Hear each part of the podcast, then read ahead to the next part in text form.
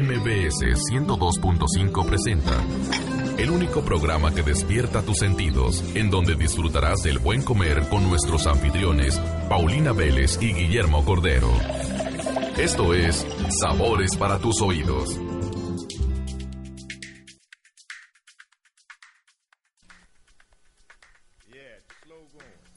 Hola, ¿qué tal? Buenas noches. Estamos aquí en Sabores para tus oídos una semana más con Paulina Vélez y ahora con un gran invitado, Pablo San Román, dueño y socio y chef de El Deo en Mazarik. Eh, vamos a recapitular, un poquito los temas de la semana pasada, que fueron los vinos mexicanos. Paulina, platícanos un, un breve resumen de, lo que, de lo que oímos. Mira, platicamos mucho de lo que era la historia del vino mexicano, las uvas que se dan, el tipo de terrenos, los valles, dónde se produce la mayor parte del vino mexicano, que hablamos que en Ensenada es el 90% de la producción del vino mexicano, aunque tenemos otros estados y regiones. Hemos hablado de que se sigue desarrollando en otros lugares, en otras zonas, el vino es algo que va creciendo, es algo que estamos muy orgullosos de nuestro vino y vamos consumiendo cada día más nuestro propio vino mexicano y lo vamos cazando, que siempre hablamos de maridar, pero es el matrimonio entre el vino y la comida.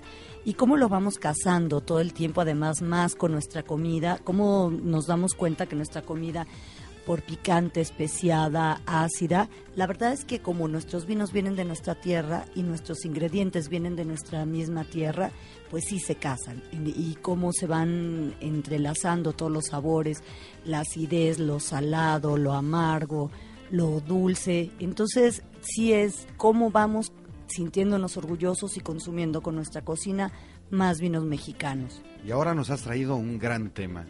A mí me encanta lo que nos has traído. Explícanos, por favor, porque ya, ya se me hizo este, agua a la boca de lo que estoy viendo aquí frente a nosotros. Mira, pues eh, hoy decidimos que lo platicamos el programa pasado. Que, que, íbamos a hablar sobre el jamón, que si el jamón serrano, que si el ibérico, que si el pata negra, y tenemos muchas confusiones al respecto pero también el consumo de este producto en nuestro país va en aumento y sí vamos volviéndonos más conocedores, más expertos, eh, entre comillas, pero hoy sí quisimos traer a alguien que le tenemos mucho cariño, que conocemos hace muchos años y que además él en lo personal le tiene un gran cariño a nuestro país, a nuestra tierra, a nuestros productos y ha hecho mucho además por nuestra gastronomía porque ha ido introduciendo en su propio menú muchísimos productos mexicanos y los ha ido fundiendo con la cocina española y la española con la mexicana y ha hecho unas cosas que a mí su cocina de verdad es que me encanta y estamos con Pablo San Román. Hola Pablo. Muy buenas, buenas noches. Que tiene el restaurante Deo o como algunos lo conocen denominación de origen porque luego les digo Deo y me dicen, "No, ¿verdad? ¿Dónde está? Ah, en Masaryk y Hegel. Ah, no, es el denominación de origen. Sí, claro. El Deo denominación de origen, pero es alguien muy, muy cálido, con mucho cariño y estamos felices de tenerlo aquí porque además él importa ya de por sí un jamón que él encontró este, junto con su socio Bruno Teiza que consideran que es de una calidad que vale la pena tener aquí, que quiero que nos platiquen un poco de, su jamón y las diferencias entre los diferentes tipos de jamones. A mí, para antes de que empieces, Pablo, con, con, con esto, sí nos gustaría un poquito que nos explicaras las diferencias básicas entre cuando te dicen, oye, es, un jabón ibérico o un serrano. Eh, empezando un poquito desde lo básico y irnos sofisticando hasta que nos, nos enseñes y nos des a probar lo que tenemos por aquí. Pues mira, básicamente si hablamos de jamones españoles, eh, hay dos, dos vertientes. Lo que es el jamón serrano, que son jamones eh, de cerdos blancos, como los que podemos ver aquí, y el jamón ibérico. El jamón ibérico es un jamón eh, que, proviene de un cerdo, de una raza especial, específica, que es la raza ibérica, que se da solamente en, España, aunque eh, te, tengo que confesar que hace como unos dos, tres años empezaron a criarlos aquí en México, aunque obviamente pues no tiene la misma calidad del cerdo de, del cerdo ibérico de allá, sí es eh, gratificante ver esta calidad de cerdos para, sobre todo para, para carne fresca, ¿no? Me imagino que siendo el serrano un cerdo blanco, este será prieto, o sea, es negro, la carne sí, oscura. Eh, es, es un jamón más oscuro, o sea, el, el, cerdo en apariencia es como más oscuro, es un como de apariencia más salvaje eh, los cerdos tienen, eh, cumplen un año cuando los le echan la montanera. Ahora os explico de en qué consiste todo esto. Y mira, aquí básicamente ya te voy a eh, presentar las dos familias. Esto sería un jamón ibérico, le estoy presentando para los que los que no estén viendo, ¿no? Sí, es lo sí, que te iba a decir, hay que describirlo, si no, no lo van a Fíjate- entender. Fíjate que lo bueno que puede tener la radio respecto a la televisión respecto a esto. Oye, y subiremos ahora fotos al, al, al Facebook para que lo vayan viendo. Ah, y al. Twitter y todo. Pues mira, eh, eh, La eh, magia que decías que tiene el radio, que no tiene la televisión, es que la Pues, imaginación es más grande exactamente. que la, la- la gente que, que lo la está realidad, escuchando ¿no? está trabajando más la imaginación y yo creo que van a llegar más a la conclusión de lo que nosotros le digamos que si nos estuvieran viendo en televisión. Claro. Claro. Entonces, mira, aquí tenéis lo que es el, el jamón serrano. Es un jamón serrano eh, de cerdo blanco, como veis, eh, de, de la zona de, de, este, de, de Ar- de Aragón, de. Teruel. Un jamón muy bueno y es un, eh, es un producto más económico, obviamente, que, que cualquiera de los jamones ibéricos que veis aquí, pero este eh, eh, por eso no es un producto de menor calidad, es un producto diferente. Eh. Una cosa que yo quiero dejar bien claro es que no hay mejor o peor, hay distintos productos. Y, la, y el precio del producto dependerá pues de, de- de ciertas variables, ¿no? En, en el caso de del ibérico, es, la raza es eh, te exige más trabajo y aunque sea un jamón de cebo, que ahora os explicaré lo que es, pues tiene eh, unos condicionantes que, es que, que van a subir el precio, como pasa en los vinos, como pasa en todo. Oye, Pablo, a mí me gustaría un poquito ahondar para entender exactamente lo que es el jamón serrano, porque además vemos que no solo en España o es válido o no, esta es una pregunta, se puede producir jamón serrano, porque vemos nacional y importado, pero de diferentes países, no solo español. Fíjate, fíjate que en México eh, se produce en la zona de, de, de Lerma, se produce jamón, jamón serrano y a mí me ha tocado de la marca Agredos probar un jamón serrano que era estupendo. Yo te diría que hasta, hasta podía superar la, la calidad de este que te he presentado. Pero ¿qué ocurre? La cantidad de producción. Ok. O sea, el, el producir en las cantidades que producen eh, estos productores de, de Teruel, pues siempre va a batir el costo de una forma que no, que no es posible para, la- para, para los Para el productores de, tema este de de México. México. Y entonces, pues... ¿Pero a- por qué? Pues porque eh, se, se, eh, se recurre a mucha más matanza, la- las, las zonas donde se puede curar el jamón de una forma natural, que es en, la, en la Sierra de los Pirineos, es mucho mayor y entonces la producción es mucho más, más, más grande. Cuéntanos un poco del proceso, de que tienes el cerdo, lo mandas a matanza, esto es la pata, digamos. Esto, esa- ese proceso es, es el mismo. Cuando, cuando se hace la matanza, eh, en el caso del, del cerdo blanco suele ser eh, desde mediados de, de finales de noviembre hasta finales de diciembre. Eh, ahí nos, nos queda eh, la fecha de San ¿Pero Martín. por qué en esta época? A cada cerdo le llega su San Martín. Ah, ¿Eh? ¿Pero por qué en esta época? Pues por, por, pues por el, tipo, el tipo de animal. El, el- el cerdo ibérico eh, normalmente pues lleva, lleva mo- el proceso de la montanera en octubre, los echan a las, a las dehesas donde se comen la bellota, ¿no? porque está soltando el árbol su fruto, y entonces se vuelven locos los, los animales y hasta enero, hasta finales de enero, están comiendo de una forma salvaje. Te puedo decir el dato de que un cerdo ibérico, cuando lo sacan a la montanera, pesa 90 kilos. Cuando lo sacrifican, debe de pesar como 160 kilos. Oye, pero En esto tiene meses, que ver eh, por la época, el clima o... Pues por Eh, la, por- porque la la bellota. bellota. cae en esa época. Date cuenta que son eh, bosques eh, caducifolios, ¿no? El- el- son de hoja caduca y, la, y la bellota ya ha madurado en, en octubre, noviembre, ¿no? Y es cuando, cuando cae, en diciembre, y cuando los cerdos se vuelven locos para comer pues a raíces, bellota.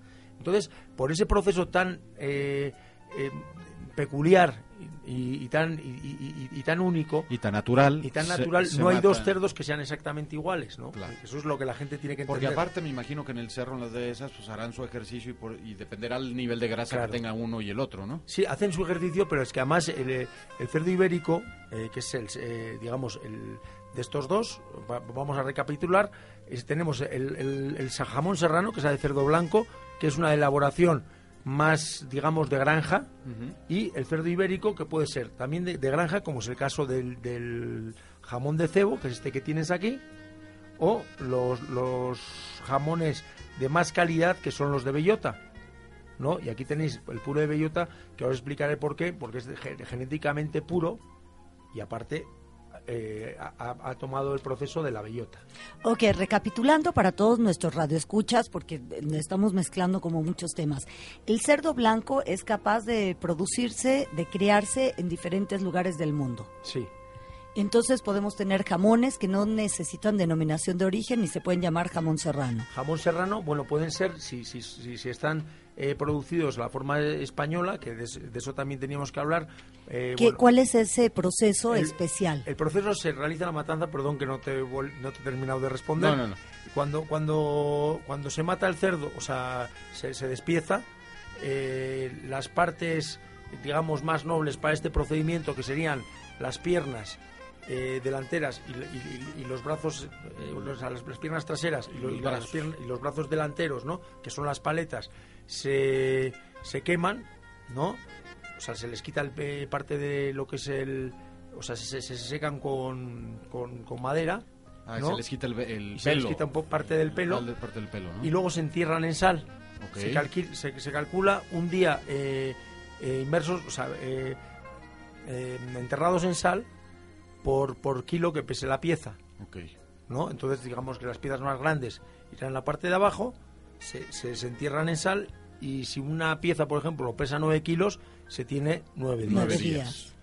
Después de, de pasado este proceso de, de salado, que esto lo que hace es fre- eh, frenar de alguna forma la, la acción de, pues, de, de to- de todos los vehículos contaminantes para que se eche a perder la carne, lo que hace se hace es curarlo. ¿Qué es curarlo? Quitarlo, eh, deshidratarlo de alguna manera, des- eh, ponerlo a deshidratar eh, col- eh, colgados en, en unas bodegas, bueno, unas bodegas, en unos lugares eh, do- donde... En unas cavas. en unas cavas. Las cavas van después. Eh, Mm. de momento, de momento lo que se hace es secarlos durante unos dos tres meses y luego ya se meten en bodega o en O sea, cava. la, la sal ya previene o para el proceso de, de conta- De contaminación de, del- contaminación de de, descomposición. de descomposición. ya que están ahí a kilo por día, más o Mm. menos, Mm. Entonces lo cuelgan en estas bodegas. Esta es una receta para que el, quien Para que quiera que hacer, su, quiera hacer eh, su jamón en casa. Así es, ¿no? Entonces ya lo cuelgan en días, dos o tres meses comentados. Eso es. Venga, luego. Luego, lu- bueno, dos o tres meses, bueno, dependiendo también, o sea, de- de- del curado. Y luego lo que se lo, lo que se le hace es tenerlos, o sea, cuando ya está, digamos, curado, ya el proceso está terminado de, digamos, de secado, se tienen en cavas donde se va madurando y se le va dando un sabor diferente a lo que son la pieza. Eso preferentemente se hace con las patas de jamón ibérico. Las patas de jamón ibérico, en, en este caso, en el caso de cebo, tienen que tener una curación de casi un año. En, en caso de una de, de, de bellota, ¿Bellotero? ya nos iríamos a dos años. Ah, mira. Y es increíble porque, digo, ya lo verán en las fotos que vamos a subir, pero no pierde la humedad, o sea, no, no es un tema, no están secos. No es, es que no es la humedad, realmente si te das cuenta es la grasa. Bueno, yo creo que aquí ya quedó Es claro lo ¿Cómo que es hace? el jamón Prueba serrano. primero este, que este es jamón serrano Pero de vamos a hablar un poquito del Ese agarra jamón porque es ibérico. el que menos, el menos apreciado. Pero vamos a hablar del jamón ibérico. ¿Cuál es entonces la diferencia? Porque hay mucha confusión si el pata negra, el bellotero, el ibérico Todo y el eso son, claro, ¿sabes lo que ocurre? Que son, todos pueden ser términos que la gente conozca, pero son términos que yo entiendo que de alguna forma se han creado para eh, favorecer la confusión. Porque hablamos de bellotero y pa- parece que englobamos todas las calidades en lo mismo. Hablamos de pata negra y metemos a todas las calidades también lo mismo. Se- perdón, se confunde entre esos términos y la marca. y la marca jabón. o, o- o- o la gente gen- generaliza por Jabugo. Jabugo realmente es un pueblo que ni siquiera Exacto. da nombre a su, a, de- a su denominación de origen. Entonces os voy a Pero explicar. es lo más conocido como jabugo. Todo el mundo te dice, quiero jabugo y hay que comprar jabugo y no, estamos lo que pasa es que Jabugo es un pueblo que Claro. fue el que hizo famoso a este a este producto. Pero si, si queréis que os explique de una forma clara cuál cuál Sí. es Mira, la primera Sí variable queremos. La primera variable para la calidad de este de, de- o sea, de estos jamones o, o- o embutidos, porque también se puede hacer el lomo, el chorizo el- y, el, y el salchichón, lo, lo- lo básico sería la raza, que sea obviamente cerdo ibérico. Dentro de la raza se eh, permite que esta raza tenga una, una cruza de hasta un 25 o 30% de duroc. ¿Para qué? Claro. Pues para, para mejorar la raza, Para darle crecimiento, para darle rendimiento. crecimiento, rendimiento. El Duroc es una raza comercial de puerco. Eso ¿no? es. Y lo que hace es darle también más resistencia a los animales y que pueda eh, rendir más eh, pues en, las de sal y demás. Entonces, ¿qué ocurre? Eh, básicamente, la primera variable para la calidad de, de, estos productos, yo te diría que es primero la raza. Si no es cerdo ibérico, no puedes hacer un jamón ibérico. La, la denominación es ibérico, no nos olvidemos. Luego sería la alimentación, ¿no? importante. Según la alimentación podrá tener un precio mayor y una calidad más refinada que, que, otra, ¿no? Y por último sería la denominación de origen. Hay cuatro denominaciones de origen en España que regulan la calidad de los cerdos. Y lo más objetivo para saber que no te están dando gato por liebre pues es fiarte. ¿Puerco por cerdo? no te van a dar. Aquí, aquí te descuidas, te dan vaca por cerdo, perro por cerdo. ¿No? Entonces, eh, bueno, pues básicamente, perdonad por, la, por el gallo, pero, o gallo por cerdo. bueno, pues básicamente son las, las, las, las, dos primeras variables. La raza, que ahora veremos que también eh, hay marcas comerciales que también comercializan eh, el puro de bellota, como es la marca en la que nosotros, Bruno y yo, hemos confiado, que es Julián Martín, ¿no? Eh, y, bueno, eh, básicamente, pues hay, hay ciertas variables que ahora vosotros las definiréis entre el puro de bellota y el, y el, y el ibérico de bellota. habrá, habrá quien le guste más uno, quien le guste más otro, pero básicamente las variables que realmente dignifican este producto son, primero, la, raza, como os decía, y luego la alimentación. Y luego sería la denominación de origen, porque tienen matices diferentes. Las, las hay cuatro denominaciones, como os decían, que es eh, Salamanca, que es Guijuelo, es la zona de Salamanca, de esa Extremadura, que estaría al sur, que aquí, en México todavía no han llegado jamones de, de esa Extremadura, que son los mejor considerados en España, y luego sería la zona de Huelva, de, perdón, luego sería la zona de Huelva, de Huelva, de donde es el jamón de Jabugo, de donde es el pueblo de Jabugo. Ah, la última sería por Córdoba, o sea, sería en el sur, en el sureste, en el sureste de, de, estas zonas que os he comentado, sería el, valle de, del Pedroche. Y, y, bueno, en México tenemos los, los jamones de Cobab, que, son, que es de la cooperativa del Valle del Pedroche. Es una especie de monopolio que comercializa todos los jamones de esa zona. Oye, Pablo, y el, estaba leyendo la semana pasada en El País, que seguramente lo leíste, que el gobierno, la denominación de origen, está acotando las zonas de la denominación y quitando algunos lugares. Sí, bueno, es posible porque eh, date cuenta que el jamón ibérico, al ser el producto más eh, más exclusivo de la gastronomía española. No exclusivo no porque sea el, producto mejor o peor, sino porque solamente ¿no? es ibérico. O sea, foie gras habrá en Francia, pero también hay foie gras en, muchas partes del mundo. En España ahora le están haciendo unos increíbles. Mi marido no está tan de acuerdo, pero... Es normal. pero, eh, claro, pero están haciendo unos buenísimos. Trufa también encontramos en España. Y bueno, en Italia y en, Francia obviamente la de Perigord. Si vamos a los aceites de oliva o a los vinos, que también son productos muy codiciados de, la gastronomía española, aceites de oliva ahora va de contra. Existen buenísimos en Italia, en Grecia, ¿no? Ahora también en, y ahora en, México, también, claro. Que tendremos que hacer un programa de aceites de oliva, sí. ¿eh? También. Sí, sí, y me llamáis aunque sea para probarlos. sí. Y, sin embargo, producto, digamos, que solamente exista de España, eh, de la gastronomía española para el mundo, está el jamón ibérico. Ahora que se ha abierto, por ejemplo, la posibilidad de vender a China, pues imagínate mm. lo que puede ah, ser a nivel comercial, ¿no? El rescate de la economía española. Pues sí, pues bueno, posiblemente lo, Mientras no te lo pirateen. Allá. Pues, pues. Va a ser cerdo rojo. cerdo rojo pirata. Oye, pues vamos a probarlos para ver también las diferencias. Para ti, digo, sabemos que, que tienes uno, pero ¿cuál es como un jamón muy representativo justamente de, Mira, de estos estilos? Mira, eh, hablando de marcas, para que también este, nuestro público pueda comprar y saber. ¿Sabes lo que pasa? Que las marcas eh, eh, han representado las, mayores, las mejores calidades. Las, mejores, las marcas más reconocidas a, a nivel mundial son 5J y Joselito.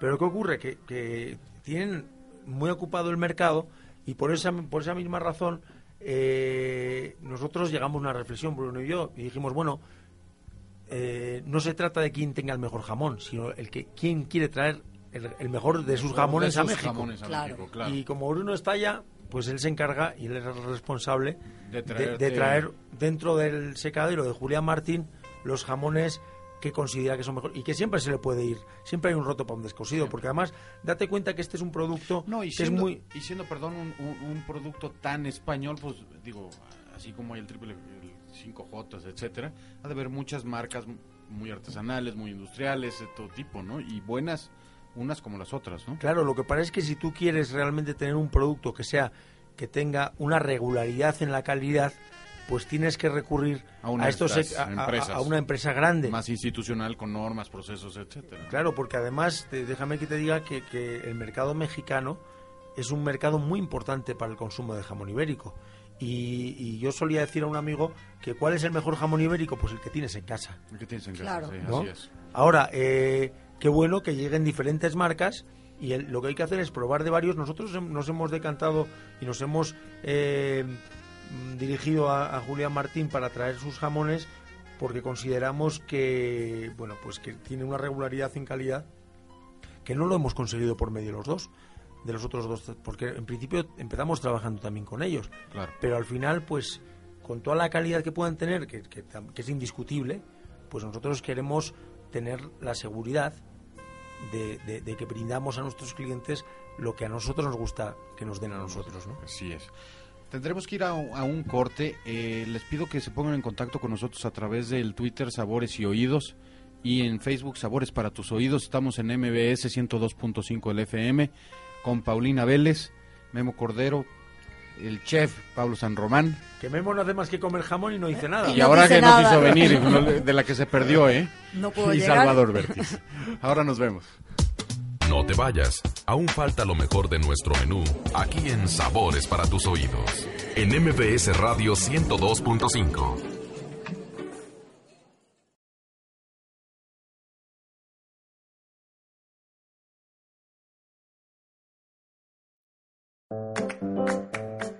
Regresamos con el siguiente tiempo de nuestro menú, aquí en Sabores para tus oídos.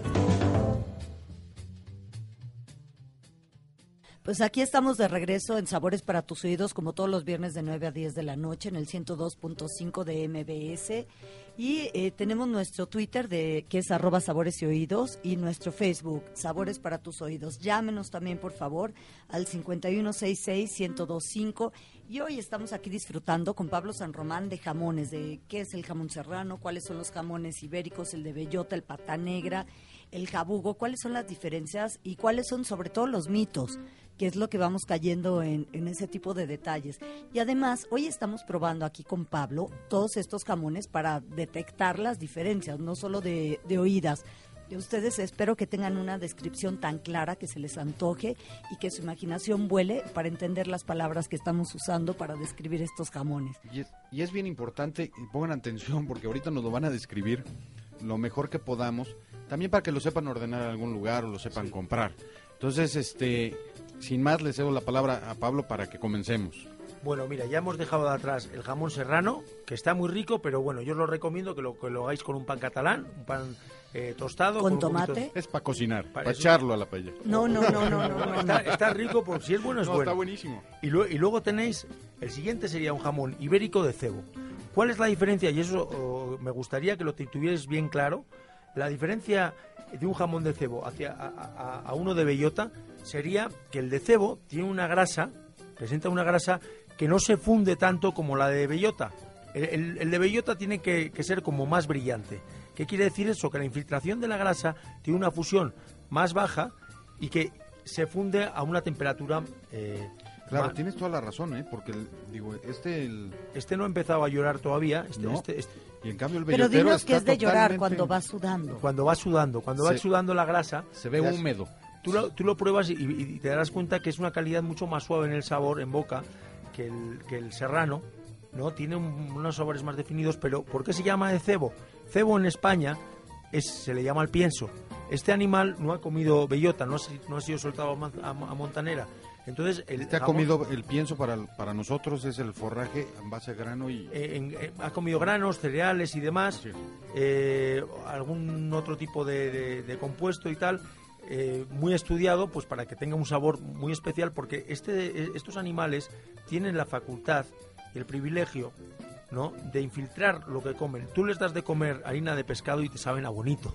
Te saben a Sí, así es, es correctísimo. Y sin embargo, eh, cuando comen bellota y comen, y comen hierba y comen raíces, como es en el caso del segundo, el, el de bellota, te van a saber a, a- a otras cosas y aparte infiltran la grasa vegetal en, en su cuerpo Está marmoleado, está y, y aparte que la, la calidad de la grasa tiene un 55% de ácido oleico, es como si fuera un aceite de oliva. O sea, es una grasa que nos da beneficios, porque además muchas personas sienten de, no, no puedo comer jamón ibérico porque me va a hacer mal, porque sube estoy a dieta, colesterol. Por el colesterol, porque me va a tapar las arterias, porque están pensando en otro tipo de embutidos. Sin embargo, hemos escuchado muchísimo de que el jamón ibérico es, es un jamón sano, que nos hace bien, no es una grasa mala, cuéntanos. Sobre todo el de bellota. El de bellota, eh, como decía, este- este- estos animales tienen esa facultad de infiltrar directamente eh, la grasa vegetal de lo que comen. y el olor. Y, El olor y- que y si tiene te- o sea, es- y- y ahora vamos a lo interesante. Prueba, probar primero este jamón que es de cebo. Vais a notar notas diferentes. Bueno, vamos a Le estamos invitando a ustedes en casa. Descríbelo, Pablo, porque sí tiene la grasa, la textura, el aroma, los sabores. Tiene el sabor del ibérico.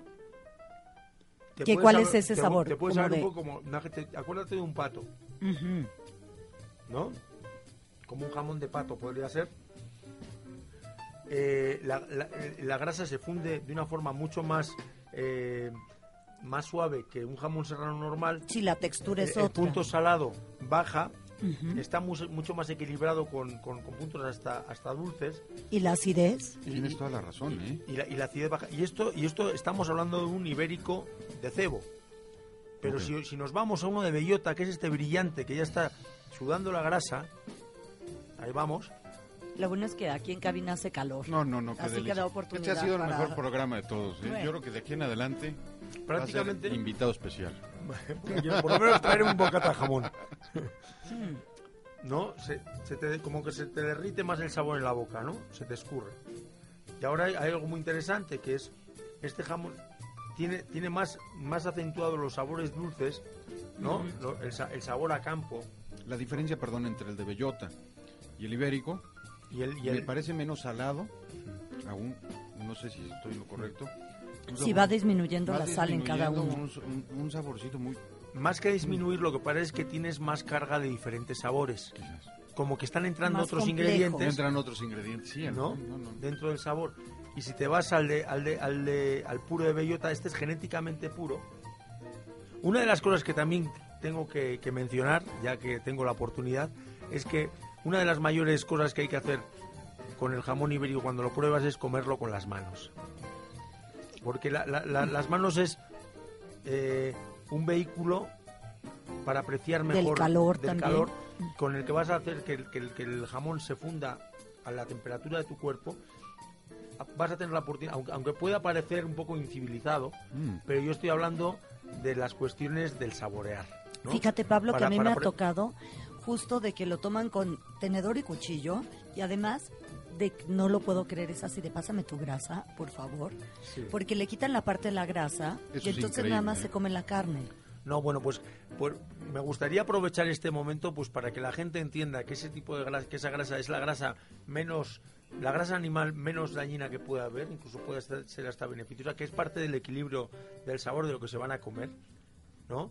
Y eh, si tiene una buena servilleta, igual esto se, debe, de- se debería de servir como el marisco, ¿no? Con un silo después para lavarte Claro, los para dedos. lavarte las manos. Pero, pero eh, una de las mejores formas de, de apreciar un buen jamón ibérico es comerlo con las manos. Agarrarlo, No, no, no, ole- espectac- olerlo. Espectacular. Este, este es el, el, el puro de bellota, que es genéticamente puro. Si te das cuenta, puede ser puede tener la, la- la grasa menos infiltrado, pero el sabor de la grasa que, que- que está por fuera, perdón, Pero por fuera la grasa es mucho más gruesa. sí. Y también los sabores, la textura, si es como Tiene un equilibrio mayor. más oleica, más, Pero el, más el- suave. El que es puro de bellota, el que no tiene marca, o sea, el que no tiene ningún tipo de mezcla con, con Duroc, tiene el sabor como mucho más potenciado, ¿no? Y sí sabe perfectamente a los frutos secos, dulce. Es otra cosa que vale la pena mencionar. Tú nos has traído todo este, este muestrario padrísimo en cortes pequeñitos, ¿no? Así se así se debe comer el jamón ibérico porque luego te lo sirven unas rebanadas larguísimas Es importante, de, de la longitud de la pierna, ¿no? lo más importante es rebanarlo fino. Ok. Y además el corte del jamón es toda una ciencia. Es muy importante tener un, un cortador capacitado porque hay dos formas de cortar básicamente el jamón. Deshuesándolo y cortándolo en máquina, como se corta en San Sebastián, donde tú has estado. Sí, claro, dado sí, cuenta sí, que es donde más se consume jamón en España y En lo cortan a máquina. Y, o si no, cortarlo a cuchillo. Si lo cortas a cuchillo tienes que saber cómo cortarlo y la caída, digamos, para que cuando tú cortas, eh, de alguna forma ir trascendiendo la- lo que es el tendón de cada, de cada corte, de cada músculo, y ir sacándole el mejor beneficio a cada corte. Las, las lonjas tienen que ser finas. No hace falta que sean tan largas, porque si quieres hacer una, una, una, una lonja larga, por, por más fiel que tengas el, el cuchillo, por, eso, por más adiestrado que estés, vas a tener que andar dándole Sí, la vuelta zigzagueando. y tal. Y, y el chiste es que la que el que ves la que Sí, para los que, Que para la rebanada para sea- los radioescuchos son, Sí. son rebanadas que serán como de 4 centímetros por 4 centímetros. de más o 5 menos. por 4. 5 por 4. O sea, son Pero el cuadritos. ancho es, la verdad, es- hablamos de una rebanada delgadititita. Y les voy a decir que lo que dice Pablo es, de verdad, les propongo que hagan la prueba, porque rebanarlo a mano en máquina hace el total diferencia en la boca. Los sabores sí te cambian.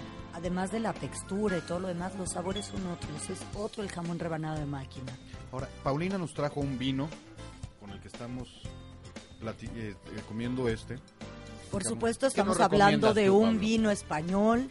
¿Por qué no? Bueno, pues fíjate, yo entiendo, o sea, la costumbre eh, del jamón ibérico es tomarlo con un buen fino. ¿Cómo no? Pero hay que decirles, porque no todos los radioescuchas saben lo que es un fino. Un, a un fino, pues, pues Un jerez. un jerez, un jerez seco, un jerez seco de marca Laína, por ejemplo, la pochola. Puede ser también manzanilla, que es este mismo tipo de vino, o si no, eh, un vino blanco, hasta con champán puede ir bien para que te rompa de alguna Mm. forma, te ¿Te refresque. acuerdas que alguna vez hicimos Te una con refresca, tío. champaña, que estaba increíble este jamón, con, con la acidez y con todo el carbónico? La verdad es que te va limpiando. Este, pues vamos a hacer muchas cosas. Incluso con Pablo va a dar algunos cursos, pláticas sobre cómo cortar el jamón. De hecho, hay un lugarcito ahí al lado del parque de Polanco, ¿no? Acento. Acento. Ah, mira. En Acento queremos dar un par de cursos de corte. Y bueno, cuando llame la suficiente gente como para hacer un, eh, crear un quórum, pues el, ahí- que, el que quiera participar en estos cursos, déjenos saber en, en el Facebook, en el Twitter y juntamos un grupo para que Pablo y Paulina este, nos, nos, nos enseñen a...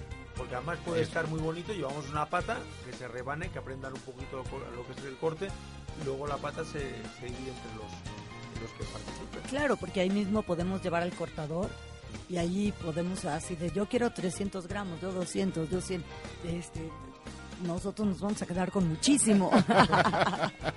Ahora, los, los, los brazos delanteros del, del, del del cerdo ibérico, ¿para qué se usan? Mira, nor- eh, Porque traen el mismo proceso, ¿no? Y trae el mismo proceso, tiene menos tiempo obviamente de curación, de curación porque es eh, en volumen será igual eh, dos terceras partes, ¿no? Son mucho más chiquitos. Si un jamón bueno te puede pesar 8 kilos, 8 kilos y medio, una paleta te puede pesar 5 kilos, ¿no? Entonces, eh, la- la paleta es puede ser hasta más jugosa que un jamón ibérico, pero lo que ocurre es que es mucho más dificultosa para sacar el corte. De eso me he dado cuenta. Pero es básicamente, Sí. pero es lo No te lo mismo, dije, ¿no? ¿verdad? Te- me lo dijiste, pero sí, sí está. Es que, Pero- pero ¿a poco sí, no está es, buenísimo? es que tenemos en la casa, le, le compramos, que además nos hizo favor de regalarnos toda la base, los cuchillos y todo. Y le compramos la paleta y sí es como más jugosa, como más sabrosa, rica. Pero de para cortar sí es como más complicado. Estamos aprendiendo, nos surge, nos surge un curso. O sea, ya vemos varios. Por eso lo haremos en la cena. De, allí seguramente lo vamos a estar avisando, invitaremos a algunos para que de nuestros radioescuchas para que puedan venir al curso, que además estar con Pablo San Román es un placer y va a ser un gusto enorme. Allí en España se lo toman como aperitivo el jamón. Este, ¿Cuál es la costumbre? Bueno, el, el jamón yo creo que es un, un alimento de culto, ¿no? O sea, porque eh, al haber tantas no, no todo el mundo come jamón ibérico. El jamón ibérico en España O sea, sigue siendo, sigue siendo caro para... Hoy claro. más que nunca, pues y sí. además sí, o sea, sobre todo por la economía como, como, como está ¿Cómo ya. está? Eh, pero el jamón serrano es, es un, de por sí, ya te digo, un plato de culto, un plato, digamos, de, de, de mucha costumbre, y en concreto el jamón ibérico es, es, es como sinónimo de, de festejo, de algo que, que celebrar. ¿no? El serrano sí lo tienen todos los días en El, casa. ser- el serrano se puede hacer con huevos, en magras, con tomate, porque es- es un producto, digamos, mucho más económico. Claro. Oye, ¿tú consideras que, por ejemplo, los ibéricos hay que cocinarlos o mejor comerlos tal cual? siempre comerlos tal cual. Los ibéricos. Ah, el, el ibérico curado. El ibérico curado es para comerlo tal cual. Como mucho podrán hacer una ensalada y también se puede cocinar lo que es la grasa, eh, las partes internas y tal para hacer igual croquetas, pero yo creo que es un crimen. Si puedes, Es un crimen. lo que, lo que, como más vas a, a darte cuenta de la calidad del producto sin crudo. Mm. Oye, y el resto del, del- del cerdo ibérico, del bellotero, etcétera, eh, ¿qué se hace con él en España? O sea, En España ahora eh, se puso de moda la carne de cerdo ibérico fresco, cortes como lo que es la pluma, la presa de entraña, este, lo que son los costillares, o sea, porque es una carne como lo yo lo considero Espectacular. me- espectacular. Es una carne roja con mucha grasa infiltrada y que nos puede recordar al yo creo que mejora la calidad del gano o el cerdo curubuta. Hijo, curubuta. a mí sí ¿cuál me es el- gusta más. ¿Cuál es el curubú? El curubuta es eso que, que estamos hablando, que es como el... Es un cerdo tipo Kobe, ¿no? Ah. Exacto. Pero es de, eh, eh, proviene de Japón. Y, y este cerdo ibérico yo creo que, que, que sí. A mí sí me gusta más, Sí. la verdad. eh, sí En es, fresco. Claro. Bueno, pues y en embutido Bueno, en más. embutidos hay un montón de embutidos. El jamón, o sea, en la parte del jamón tenemos lo que son los lomos, que sería el de la parte de, de- del, pues, de lo que es el lomo, ¿no? El- lo- los choritos, que son el chorito ibérico es una maravilla. Es Y, el, curioso. y el salchichón, ¿no? Eso es, bueno, pues... con Y el lomo. Y el lomo, y luego el tocino. El tocino ibérico también... El tocino debe ser, Oye, el tocino ibérico rebanado así delgadititito, la verdad es que te lo comes crudo. debe ser. De- de- a mí no me gusta cocinarlo, a mí me gusta rebanarlo muy delgadito y comértelo tal cual O, o crudo. lo puedes hacer bien asado. O- o completo, gordo, O, o claro. crudo, o, o bien, o bien cocinado para que quede como crujiente. Pero gordo, o sea, en un sí, corte sí, sí, como un gordo corte y ya gordo. frito eh, muy O crujiente. cocido como hace nuestro amigo Yair también, ¿no? Ay, Yair, ese Yair está increíble.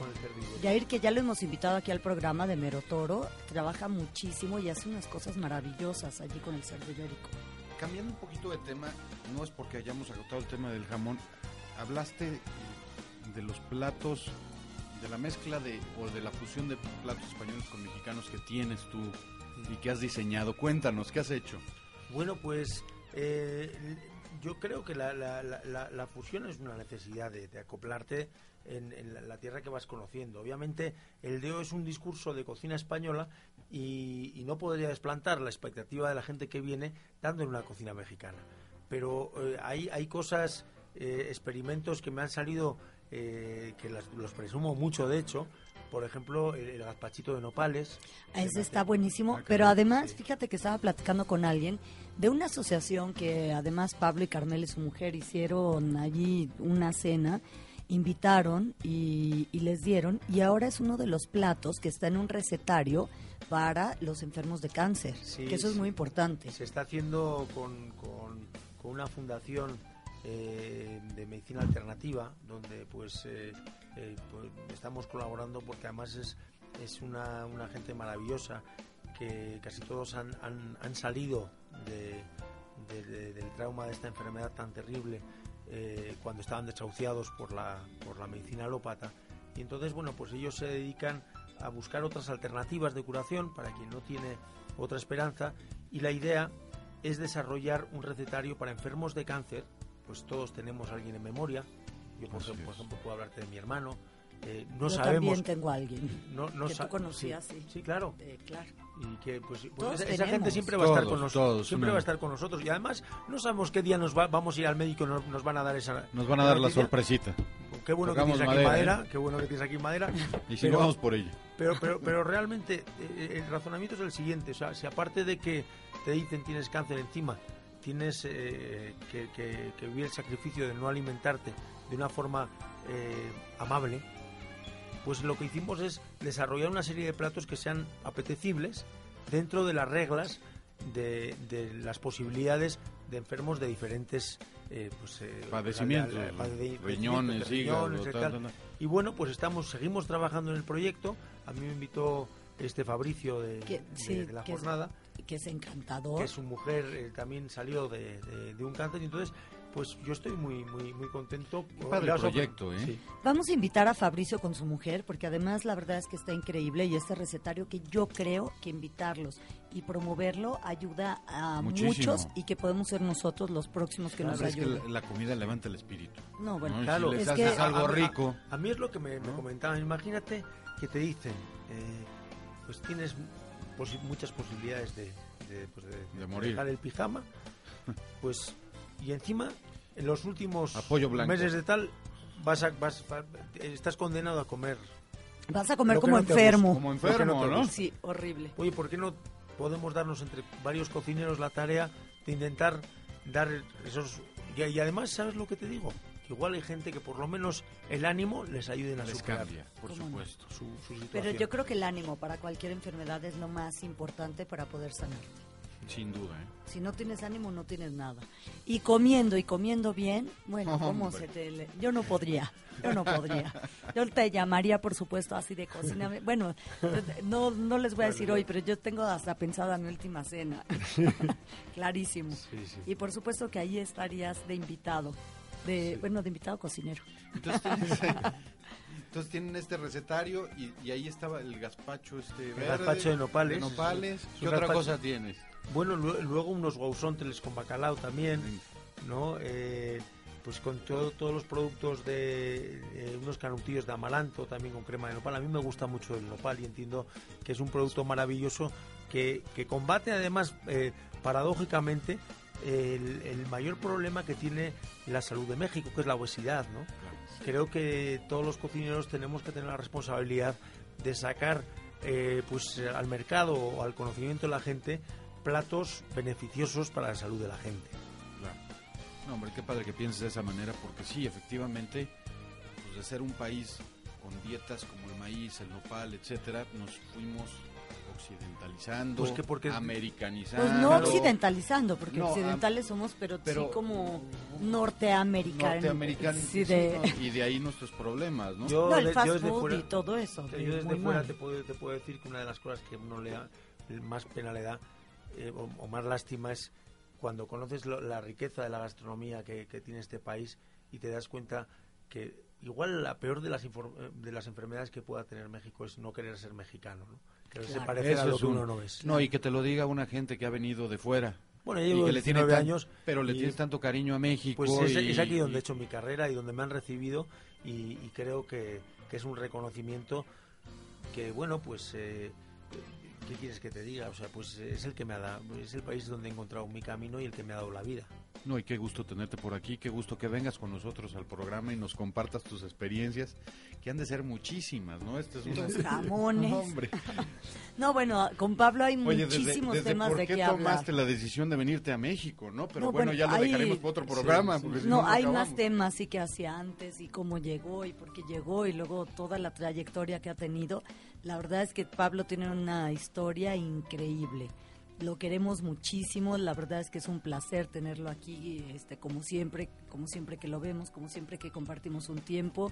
Ahora le agradecemos haber compartido estos jamones con nosotros, habernos explicado y habernos compartido este conocimiento para poder saber mejor escoger, comprar, decidir y comer. Y disfrutarlos, ¿no? Y, y Eh, que por tengan, lo que son. y que tengan todos, todos nuestros amigos que nos están escuchando esa claridad. Cuando se encuentren ante un jamón ibérico, lo más importante del jamón ibérico es que brille.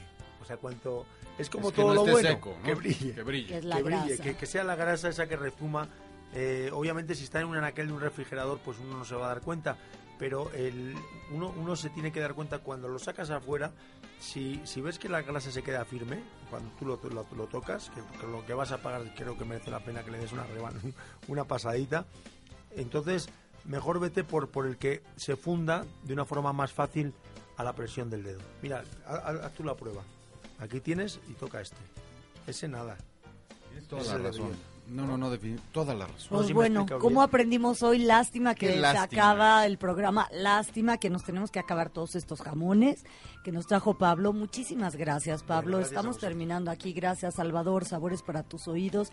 Nos vemos el siguiente viernes, como todos los viernes de 9 a 10 de la noche, en 102.5 MBS. Y salud. Gracias, Pablo. Salud. Es un honor tenerte por aquí. Que tengan buen fin de semana y a comer jamón. El reto más grande en la cocina es satisfacer el espíritu del sabor. Y tus oídos esta noche han disfrutado el sabor único que Paulina Vélez y Guillermo Cordero prepararon para ti. No olvides reservar la próxima semana en Sabores para tus oídos. Los mejores ingredientes de información para que disfrutes en MBS Radio 102.5. Sabores para tus oídos.